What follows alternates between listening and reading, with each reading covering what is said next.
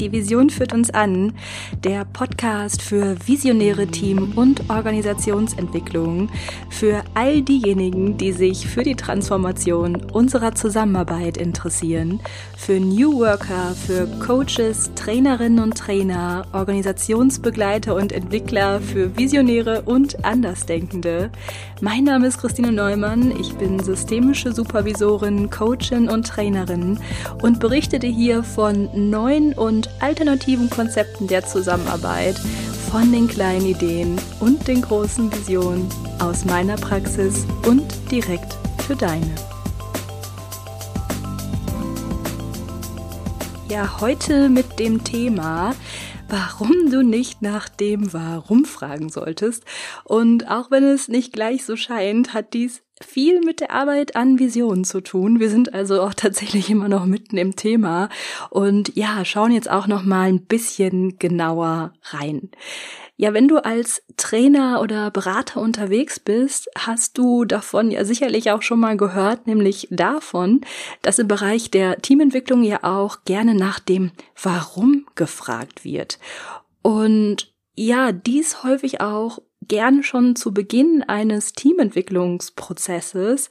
Also die Klärung des gemeinsamen Warums wird ja auch häufig als so ein Kernstück von sinnstiftender Teamentwicklung gesehen. Mit dem sogenannten Why bestimmen Teammitglieder ja die guten Gründe ihres Handelns und ja ihren gemeinsamen Fokus und eine gemeinsame Richtung und ja, erleben zudem eine Verbindung zum Unternehmen und zu ihren Aufgaben. Einfach, ja, weil den Aufgaben mit der Klärung dieses Whys mehr Sinn verliehen werden kann.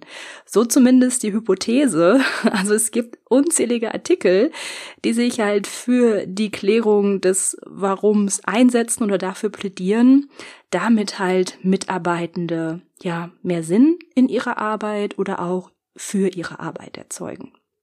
So, und jetzt komme ich hier um die Ecke und erzähle dir, du solltest besser nicht nach dem Warum fragen, bevor ich jetzt aber genau erzähle, was ich damit meine. Ähm, ja, lass uns doch heute einfach mal anfangen, so ganz experimentell an diese Sache heranzugehen. Also vielleicht auch einmal mit dem Warum zu experimentieren und ja, lass uns doch einmal kurz ausprobieren, was das Warum kann und was es vielleicht auch macht. Alles, was du dafür brauchst, wäre jetzt vielleicht gerade ein Stift und ein Zettel, wenn du die Möglichkeit hast. Falls du jetzt gerade unterwegs sein solltest und sagst, ja, es geht jetzt leider gerade nicht, dann lade ich dich herzlich ein, einfach ja gedanklich dieses Spiel mitzumachen und das Warum mal mit mir auszuprobieren. Und die Idee dahinter ist auch, wenn wir das Warum einmal für uns erproben, dann bekommen wir vielleicht auch so ein Eindruck oder so eine Idee, wie dieses Warum auch in Teamentwicklungsprozessen wirkt. Also, wenn du jetzt vielleicht Stift und Zettel beisammen hast, geholt hast und wieder Platz genommen hast, dann stelle ich dir jetzt einfach mal die Frage, warum bist du Coach, Trainer oder Berater? Die Frage kennst du bestimmt, also die ist dir sicherlich schon häufiger begegnet. Warum bist du Coach? Warum bist du Trainer? Ja, wenn du magst, dann klicke mal eben kurz auf Pause und schreib mal auf, was dir zu dieser Frage so durch den Kopf geht. Und ja, ich kenne es übrigens auch genauso sicherlich wie du, zwischendurch nach meinem Warum gefragt zu werden. Also wenn ich mal nach meinem Warum gefragt werde, da muss ich gestehen, dann höre ich daraus auch irgendwie immer die Frage, wie bist du eigentlich dazu gekommen oder ja, warum arbeitest du denn heute mit Teams oder warum coachst du Führungskräfte? Also was ich damit sagen will, ist, wenn ich nach dem Warum gefragt werde, dann erzähle ich ja häufig von meinem Werdegang oder meinen persönlichen Beweggründen dafür, ähm, ja, was ich jetzt heute tue. Also als gibt es so ein Warum, also einen Grund dafür, dass ich nun tatsächlich Beraterin geworden bin und nicht etwa Anwältin oder Architektin oder was auch immer. Und ja, bei der Frage nach dem Warum berichtige ich häufiger davon, dass ich äh, ja mich bereits im Studium mit den Themen Beruf und Arbeit beschäftigt habe und auch ja relativ früh eine Beratungsausbildung gemacht habe und dann ganz schnell nach meinem Studium im Bereich der Beratung tätig war. Und ja, dass ich mich irgendwann entschieden habe, meinen ganzen Fokus und meine ganze Arbeitskraft darauf zu setzen.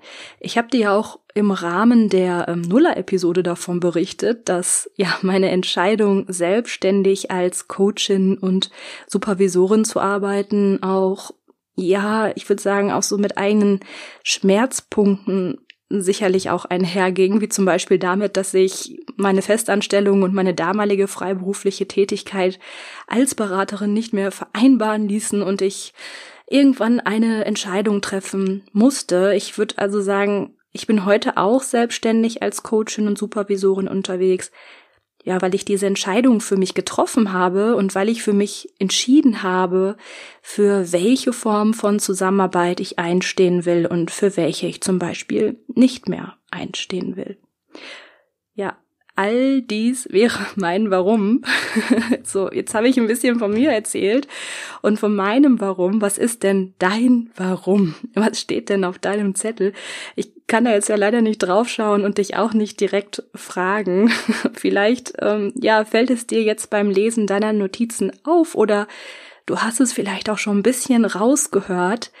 Mit dem Warum schauen wir auch immer ein Stück weit zurück. Also wir wagen mit dem Warum einen Blick über unsere Schulter und erklären uns und unsere Handlung über unsere Geschichte zum Beispiel das passiert auch Teams und Führungskräften. Also wenn ich sie nach ihrem Warum frage, auch hier werden dann manchmal Schmerzpunkte aus der Vergangenheit hervorgeholt, ja, die sich auf keinen Fall wiederholen sollen oder es geht um den Wunsch, ja, die aktuelle Situation zu verändern oder so.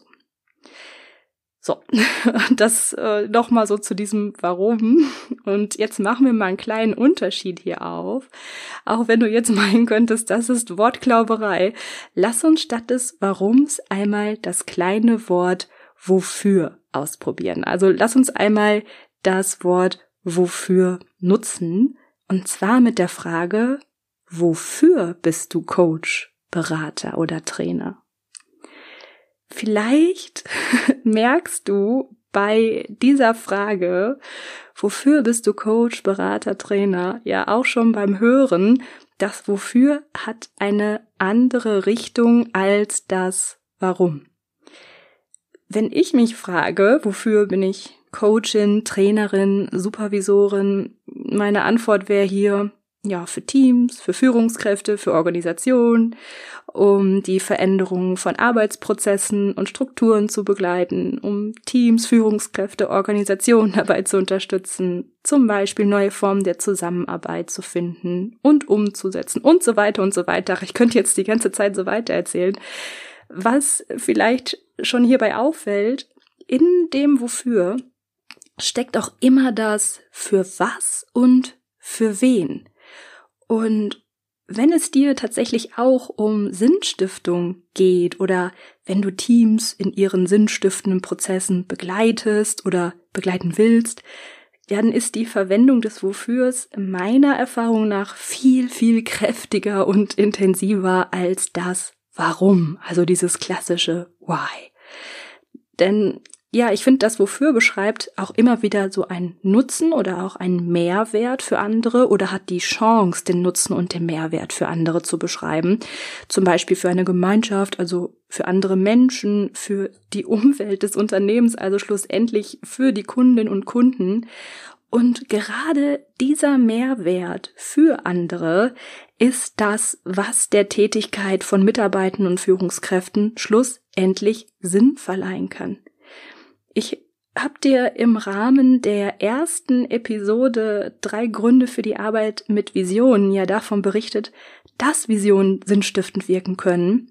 Und ja, dieses Sinnhafte lässt sich in Teams über das Wofür so gut herauskristallisieren. Also wenn Teams an ihren positiven Zukunftsbildern arbeiten, dann ja, kannst du auch im Prozess nach dem Wofür fragen oder zum Beispiel auch eine Übung dazu anbieten und ja, damit diesen sinnorientierten Charakter des Zukunftsbildes so weiter herauskitzeln, möchte ich jetzt mal so sagen.